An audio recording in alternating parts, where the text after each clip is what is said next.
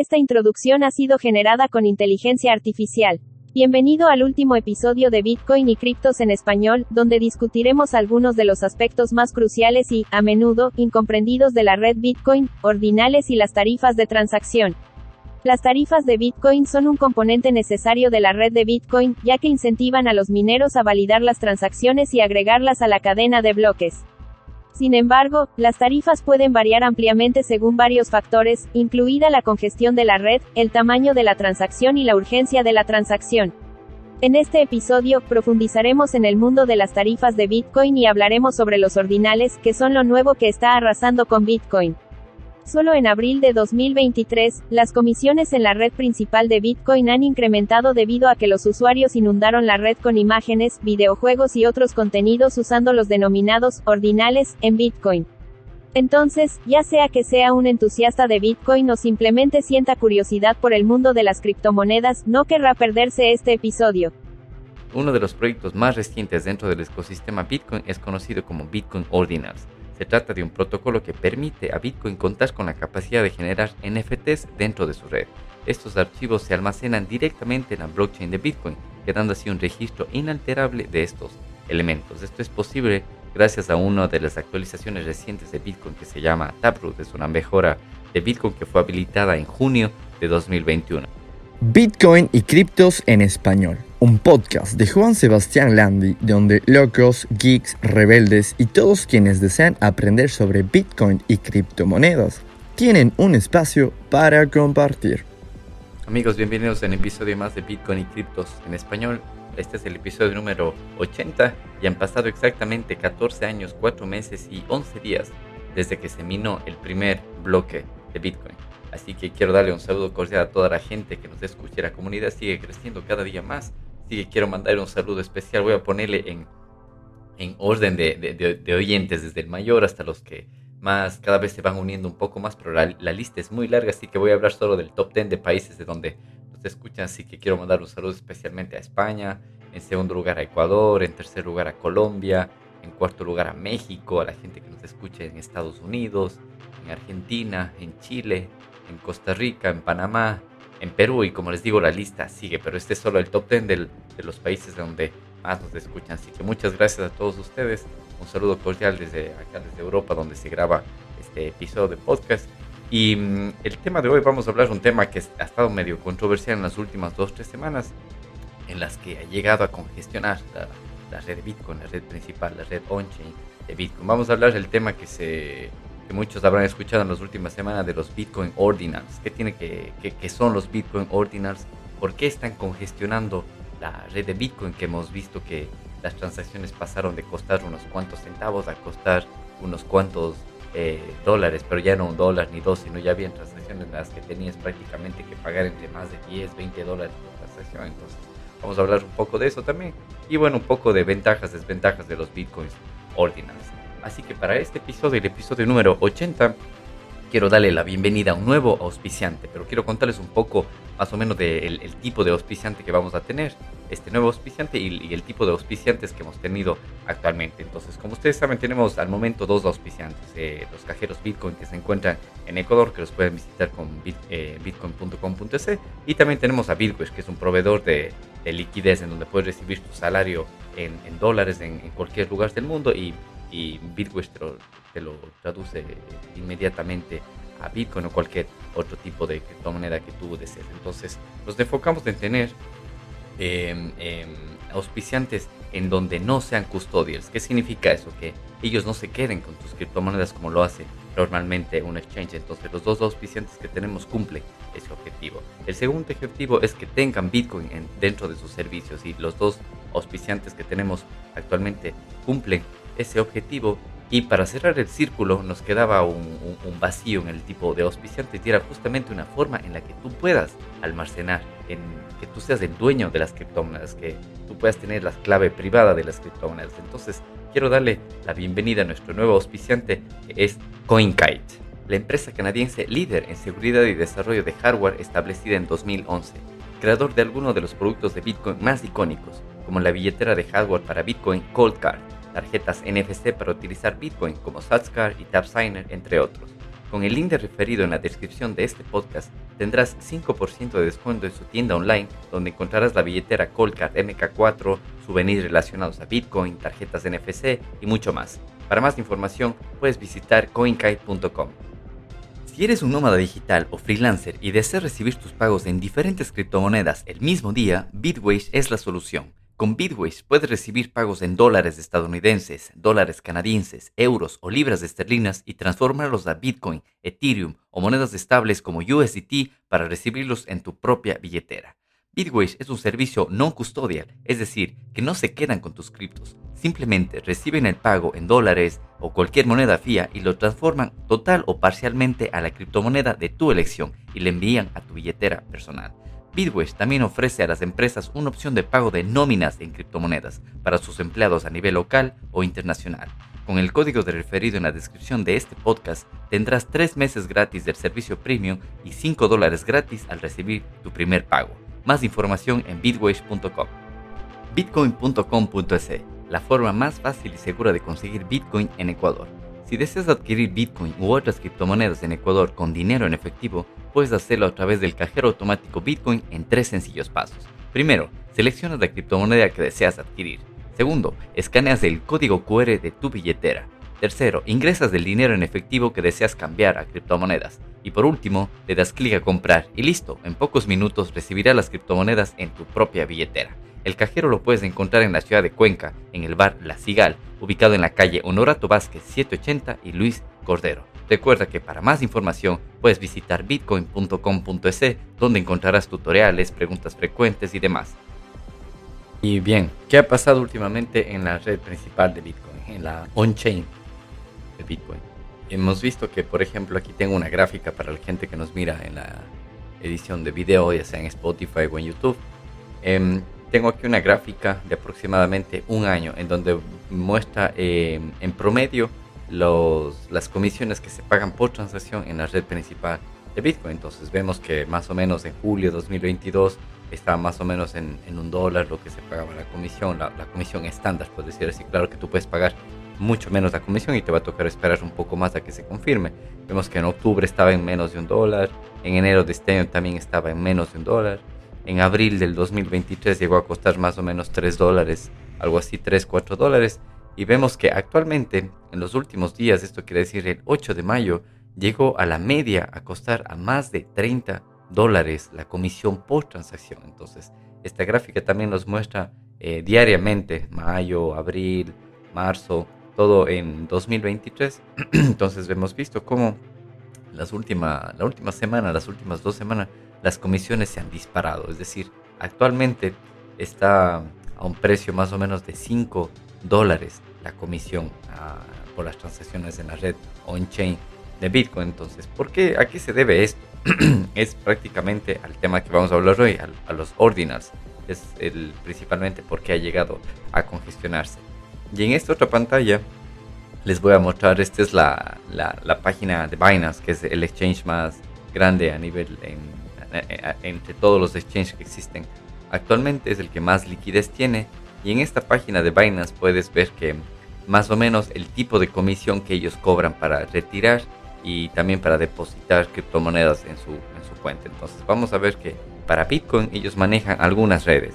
Tienen la red BNB, que es la red propia de, de, Binance, tienen la red principal de Bitcoin, tienen la red también la BNB Bitcoin Chain, que es otra red de Binance, tienen la red de BTC Segwit, que este es como el nuevo formato de direcciones para Bitcoin, y también utilizan la red de Ethereum, la red ERC20. Entonces vemos de que hay cantidades que tienes que cumplir para como requisitos mínimos, la cantidad mínima que necesitas para retirar Bitcoin dependiendo de cada una de las redes en las que estás. Entonces vemos que la red de, de Binance es la más económica, vemos de que prácticamente para retirar la cantidad mínima que necesitas retirar de Bitcoin en la red BNB eh, Smart Chain, que es una, la, de Binance, lo mínimo que puedes retirar es 0.000, es como 6 ceros 78. ¿Y cuánto te cobran de comisión? Son 6 ceros 39. Es decir, es muy, muy, muy económica. Pero claro, siempre que utilices la blockchain de Binance. Esto quiere decir que tu Bitcoin se va a quedar siempre en, esa, en la blockchain de Binance. Mientras que si vemos en la red on-chain de Bitcoin, vemos que la cantidad mínima para eh, retirar bitcoins es actualmente 0.002 bitcoin, que 0.002 bitcoin por 28 mil más o menos que es el precio actual de bitcoin. Entonces vemos que a día de hoy más o menos la cantidad mínima para retirar bitcoin en la red on-chain eh, utilizando Binance es 56 dólares, más o menos. Es como lo mínimo que puedes retirar. Pero vemos como las comisiones dentro de Binance también se han disparado. Vemos que actualmente el fee, la comisión que ellos se cobran para retirar es de 0.001. Y yo recuerdo muy bien que para esta red anteriormente era 0.0002, es decir, tres ceros y el 2 al final. Pero miren ahora cuánto cuesta la comisión para retirar Bitcoin. Te cobran 28 dólares de comisión para retirar al menos 56 dólares de Bitcoin. Entonces, vemos que las comisiones dentro de los exchanges, porque sabemos que los exchanges también viven de estas comisiones, son altísimas. Incluso si vemos en la red de Segwit, que es una red con un nuevo formato de direcciones en las que incluso se hace un poco más económico el tema de, de los fees, incluso aquí vemos que la cantidad mínima para retirar es 28 dólares a día de hoy, al precio de Bitcoin de más o menos 28 mil dólares y la comisión que te cobran es un poco más económica comparado a la red, a la red principal, a la red on-chain, pero aún así llega a ser 14 dólares la comisión que te cobran por retirar Bitcoin en la, en la red Segwit, es decir, para direcciones en formato Segwit. Así que vemos que incluso los exchanges están cobrando comisiones mucho más altas. Estoy seguro que también están ganando ellos mucho, mucho más en, en las comisiones, porque recordemos que muchos de los exchanges también minan Bitcoin, entonces ellos son los eh, están vendiendo sus propios bitcoins. Así que para entender un poco mejor de qué son los ordinals, tengo aquí un artículo en español en donde les voy a ir más o menos mostrando los temas más principales, los highlights de este artículo para entender un poco de qué son los ordinals. Entonces, prácticamente los ordinals son un nuevo caso de uso para la red Bitcoin. Se trata de un tipo de NFT que se inscribe dentro de cada Satoshi. Recordemos que los Satoshi son las fracciones de Bitcoin, los decimales de Bitcoin. Uno de los proyectos más recientes dentro del ecosistema Bitcoin es conocido como Bitcoin Ordinals. Se trata de un protocolo que permite a Bitcoin contar con la capacidad de generar NFTs dentro de su red. Estos archivos se almacenan directamente en la blockchain de Bitcoin, quedando así un registro inalterable de estos elementos. Esto es posible gracias a una de las actualizaciones recientes de Bitcoin que se llama Taproot. Es una mejora de Bitcoin que fue habilitada en junio de 2021. Así que vemos que en casi aproximadamente un poco menos de un año, esta actualización es la que permite el tema de los ordinals en Bitcoin. Eh, y esta función permite generar Bitcoin scripts especializados que pueden ser usados para crear pequeños smart contracts o contratos inteligentes que aprovechan al máximo la capacidad de Bitcoin. Así que vemos que de, gracias a, a los ordinals llegan los NFTs a la red de Bitcoin, pero lo interesante es comentarles de que los Bitcoin Ordinals fueron desarrollados por Cassie Rodarmore, que es un conocido desarrollador de Bitcoin Core y un prolífico desarrollador de tecnología Cypherpunk. Eh, Rodamore, que es el apellido de este, de este desarrollador, comenzó el desarrollo de Bitcoin Ordinals el 12 de diciembre de 2021, momento en el que realizó el primer commit, es decir, la primera publicación en, en, el repositorio de Bitcoin de lo que sería el software de nodo que lo, lo denominó ORD, como haciendo eh, eh, relación a, los ordinals. Este software es en realidad un fork. ¿Qué significa un fork? Es una derivación, una copia de la versión original de Bitcoin, eh, por lo que el desarrollador Rodarmore sería compatible con esta, con esta red. El desarrollo de, de, esta, de, este nuevo feature sería compatible con la red principal de Bitcoin. Desde este punto, eh, trabajó durante más de un año para hacer realidad una teoría que ya tenía algo de tiempo dentro del mundo cypherpunk, la teoría ordinal de Bitcoin. La idea de Rodarmore es unir la teoría ordinal de Bitcoin para hacer que cada Satoshi pueda ser identificado de forma única y al mismo tiempo cada Satoshi pueda ser enlazado con los datos que un usuario desee, generando así activos digitales no fungibles como son los NFTs de este caso dentro de la, de la red de Bitcoin. Así que bueno, para la gente que sabe un poco de programación, que utiliza un poco el, Internet para, para respaldar código y todo puede ingresar a GitHub y puede ver el, repositorio de, este desarrollador donde él publicó los primeros commits. Les voy a dejar también aquí los links en la descripción de este podcast. Y mm, lo interesante de esto es de que los Bitcoin Ordinals es una tecnología con mucho tiempo entre nosotros, no es algo completamente nuevo. Lo interesante de todo esto es de que este esquema eh, ya ha sido propuesto por la, comunidad Bitcoin hace más de 10 años. Más específicamente, el usuario arroba JL2012 en Bitcoin Talk sugirió este sistema. Sin embargo, antes de eso, el mismísimo Charlie Lee, que es el creador de Litecoin, que es otra criptomoneda eh, basada en el código de Bitcoin, también lo había sugerido en ese mismo foro. La intención de la propuesta en ese momento era brindarle a Bitcoin capacidades avanzadas para generar nuevas funciones sin necesidad de abogar por soluciones de, segunda capa, como el caso de las Colored Coins.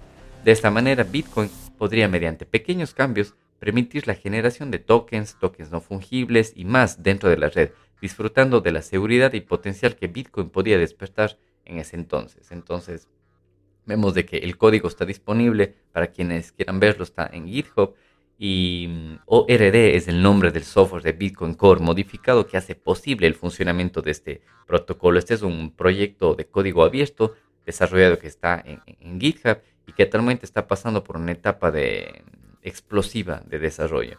El proyecto consiste en un BIP, que significa el BIP es un Bitcoin Improvement Proposal, como es una propuesta para mejorar Bitcoin que describe el esquema de los ordinals es un índice que se comunica con un nodo Bitcoin Core para rastrear la ubicación de todos los satoshis, un monedero que permite realizar transacciones con ordinales, un explorador de bloques para la exploración interactiva de la blockchain, funcionalidad para inscribir satoshis con artefactos digitales y un manual. Así que, gente que esté interesada, les recuerdo que les dejo los links aquí para que puedan verlo ustedes mismos en, en GitHub. Y bueno, como les expliqué anteriormente, gracias a Taproot, a la actualización que se dio sobre la red de Bitcoin en junio de 2021, es gracias a lo que se puede desarrollar los ordinals.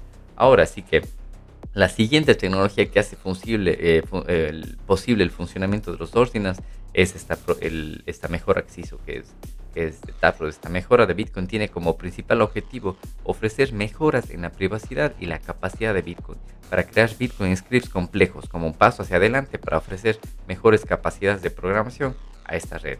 Taproot es un desarrollo impulsado por el conocido desarrollador de Bitcoin Greg Maxwell, quien presentó esta idea en 2018 y después de tres años de trabajo fue finalmente activada en la red por medio de un soft fork en el 12 de junio de 2021. Así que esto de Taproot también es interesante. Recuerdo, les dejo links aquí también para que vayan aprendiendo un poco más si les interesa el tema del, del, Taproot, porque hay muchísimo de, para hablar del tema de, Taproot, porque tiene eh, encriptación, tiene, eh, es súper interesante todas las ventajas que le brinda a la red de, de, Bitcoin. Bueno, y, bueno, entonces ahora los Taproot, el Taproot te permite generar NFTs en Bitcoin. Entonces, ahora que sabemos que los ordinals sirven para inscribir NFTs en la red de Bitcoin, es momento de hablar de las inscriptions o inscripciones. Esto no son más que los ordinals registrados dentro de la red Bitcoin y que pueden ser rastreados utilizando la teoría ordinal de Bitcoin. Por ejemplo,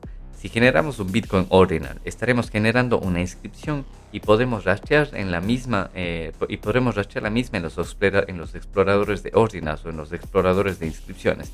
Así, si usamos por ejemplo el explorador de ordinals.com, se podría ver la siguiente inscripción para la gente que me sigue en video. Aquí hay un gráfico en donde les muestra eh, qué es lo que se vería si es que sigues la inscripción de un ordinal en este tipo de exploradores. Entonces aquí claramente vemos que el, el, NFT en Bitcoin cuenta con los datos de su generación, los satoshis que intervienen en la misma, la dirección de la generación y la del dueño de la inscripción junto con otros datos relevantes de, NFT. Y un punto fundamental a destacar es que las descripciones se realizan todas usando un formato muy específico. Cada byte del NFT almacenado es traducido a formato hexadecimal. Así, por ejemplo, si queremos un NFT de un texto como, por ejemplo, un texto que diga este es mi primer ordinal, lo que realmente se guarda en el NFT y en la blockchain de Bitcoin es algo como un número largo traducido a hexadecimal.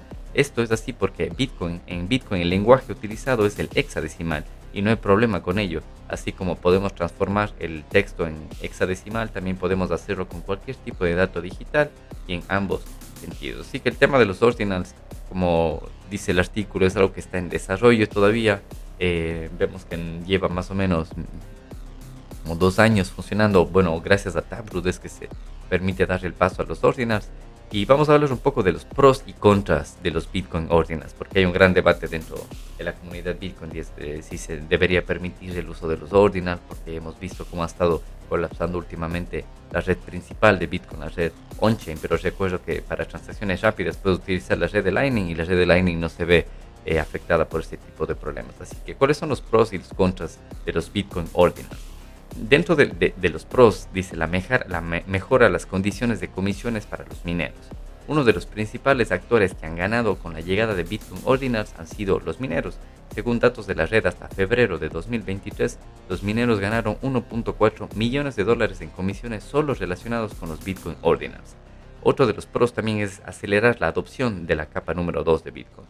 La llegada de Bitcoin Ordinals ha impulsado la adopción de las Layer 2, de las capas de, segunda generación de, nuestros, de los servicios de Bitcoin y utilizando tecnologías que son potenciales como los Bitcoin Ordinals. Un ejemplo de esto lo podemos ver en, en Stacks, una conocida Layer 2 de, una, capa 2 de Bitcoin que gracias a los Bitcoin Ordinals ha mantenido un crecimiento de más de 50% durante el 2003. Y no solo eso, muchos proyectos Web3 sobre Bitcoin usan esta capa, eh, esta Layer 2 observan el potencial de Bitcoin Ordinals y han comenzado a ofrecer soporte a esta tecnología. Otra de las ventajas también es que impulsa la adopción de Taproot. Taproot llegó en Bitcoin en 2021, en junio de 2021, pero su uso real hasta la llegada de Bitcoin Ordinals era prácticamente nulo. Una tecnología que no se utiliza y aprovecha es una tecnología inútil, y es algo que Bitcoin Ordinals ha cambiado con el empleo intensivo de Taproot. Por supuesto, el potencial de Taproot no está limitado a los Bitcoin Ordinals, y esto abre nuevas ventanas de oportunidad para los desarrolladores interesados en una tecnología con cada vez mayor adopción. Y por último, una de las ventajas también es atraer a nuevos usuarios y desarrollos al ecosistema. Con el impulso a Taproot, Bitcoin Ordinals atrae también a nuevos usuarios y desarrollos al ecosistema Bitcoin. Actualmente, de las 10 direcciones más activas de la red Bitcoin, que se puede ver en el enlace que les voy a dejar en el podcast, Cuatro de ellas están relacionadas con Bitcoin Ordinals y con Taproot. Asimismo, el ecosistema se ve beneficiado por el impulso en el desarrollo de software y nuevas soluciones relacionadas con Taproot y Bitcoin Ordinals. Así que esos son más o menos eh, cuatro aspectos positivos de los Ordinals. Así que ahora les voy a leer lo, negativo, los, contras de utilizar los Ordinals dentro de la red principal de Bitcoin. Entonces, uno de, los, de las contras que tienen los Ordinals es que aumenta el tamaño de la cadena. Este es el principal problema de Bitcoin Ordinals. Cada vez que se genera un NFT, este se almacena por completo en la red on-chain. Es decir, si tu NFT es un audio de 2 megas, por ejemplo, esos 2 megas van al bloque que será incluido en la cadena de Bitcoin. Actualmente la blockchain de Bitcoin es de unos 440 gigas más o menos, algo que se ha logrado durante toda la vida de Bitcoin. Pero con Ordinals esto puede fácilmente duplicarse en solo dos años. Este es un problema enorme, especialmente para aquellos que decidan ejecutar un nodo completo de Bitcoin. De seguir un ritmo de crecimiento parecido, la centralización de los nodos sería inevitable. ¿Cuál es la razón para esto? Es la dificultad de ofrecer almacenamiento suficiente para mantener la cadena de forma descentralizada, un riesgo sin duda enorme para la red. Otro de los puntos en contra también es que puede influir negativamente en el aumento de las comisiones de la red, es justo lo que hemos visto estas últimas semanas. Actualmente Bitcoin Ordinals no ha dado paso a un aumento significativo en, en las comisiones de red, pero ese no es un escenario que se puede descartar. Si se dan las condiciones de uso intensivo de la red, los usuarios de Bitcoin Ordinals y de la red de pagos podrían verse en una dura competencia por las comisiones y nuevamente veríamos altas comisiones en la red de Bitcoin, como lo hemos visto últimamente. Recuerdo que también amigos, eh, estamos siempre en contacto hablando de Bitcoin y otras criptomonedas, me comentaban de que habían conseguido Bitcoin o habían comprado un poco de, Bitcoin utilizando eh, cajeros Bitcoin en, algunos países de, Latinoamérica, incluyendo en, en, uno de nuestros auspiciantes que está en Ecuador, y que las transacciones normalmente tomaban como entre 20 minutos en tener una confirmación y había transacciones que se estaban tomando 24 horas en confirmarse por la gran cantidad de transacciones que había y por ese tema de los ordinals que estaba influenciando. Pero bueno, al final les expliqué que mientras la transacción esté enviada, la transacción va a llegar sí o sí, independientemente del tiempo que tome. Así que eso les tranquilizó un poco. Y al final llegó en menos de 24 horas, pero ellos estaban un poco asustados pensando que el cajero no les envió los bitcoins y todo eso, pero les expliqué que la red estaba un poco congestionada. Y bueno, para finalizar, uno de los, de los puntos también en contra de los ordinals es que provoca la pérdida de privacidad en Bitcoin. Quizás el mayor problema de Bitcoin ordinals está relacionado con la privacidad, algo que incluso se recoge en el BIP, en el Bitcoin Improvement Proposal creado por Rodarmor, el, el desarrollador de software que implementó los ordinals. Si bien los ordinals y su seguimiento es opcional, de momento solo es posible usando el, el navegador ORD, esto no evita que se generen enlaces on-chain, enlaces que permitan identificar los satoshis que han pasado por este proceso. Así, si cada satoshi utilizado en un ordinal lleva una marca de agua que lo reconoce como tal públicamente, esto disminuye la privacidad del usuario, incluso aunque éste no emplee el satoshi como un ordinal, sino como un elemento dentro de una operación meramente económica. La ganancia de privacidad en este caso solo podría verse eh, volver a conseguirse por medio de los remix o de los conjoins o de los whirlpools que son estos mixers de Bitcoin, en los que tú ingresas un Bitcoin y a, la, y a la salida tienes otro porque se mezclan los Bitcoins de mucha gente así, entonces es una forma de obtener privacidad. Entonces vemos de que una de las formas para volver a tener privacidad si es que pues, se utilizan los órdenes dentro de Bitcoin es gracias a estos mixes, que para eso deberíamos hablar en otro episodio porque es un tema completamente aparte, un tema muy interesante donde hay aplicaciones para teléfonos, para eh, laptops, para PCs donde puedes hacer esto. Así que amigos, espero que les haya gustado este episodio. Es un episodio no tan largo, pero me parecía interesante mencionarles porque últimamente, ya digo, en las últimas dos semanas la red de Bitcoin ha estado congestionada y mucha gente no sabía qué estaba pasando, porque las transacciones se demoraban, porque las, las tasas de las comisiones eran muy altas y todo eso. Así que Espero que con este episodio les quede un poco más claro. Les recuerdo los artículos que les mencioné. Les dejo en la descripción de este podcast para que ustedes indaguen un poco más y para que aprendan un poco más sobre Bitcoin y sobre los ordinals en la red Bitcoin. Así que les agradezco por estar presentes, por haber escuchado este episodio número 80 de, Bitcoin y criptos en español. Les recuerdo que este episodio estará disponible en todas las plataformas de podcasting, en Spotify, Apple Podcasts, Google Podcasts y también la versión en video en YouTube. Así que les espero para el próximo episodio de Bitcoin y criptos en español. Y eso es todo amigos. Chao. Si te ha gustado este podcast o si quieres más información al respecto, no olvides suscribirte y seguirnos en nuestro canal de Telegram, Bitcoin y criptos en español, donde publicamos todos los nuevos episodios. El presente podcast no supone asesoramiento financiero de ningún tipo, sino simplemente la opinión de sus participantes. Antes de invertir en criptomonedas, realiza tu propia investigación.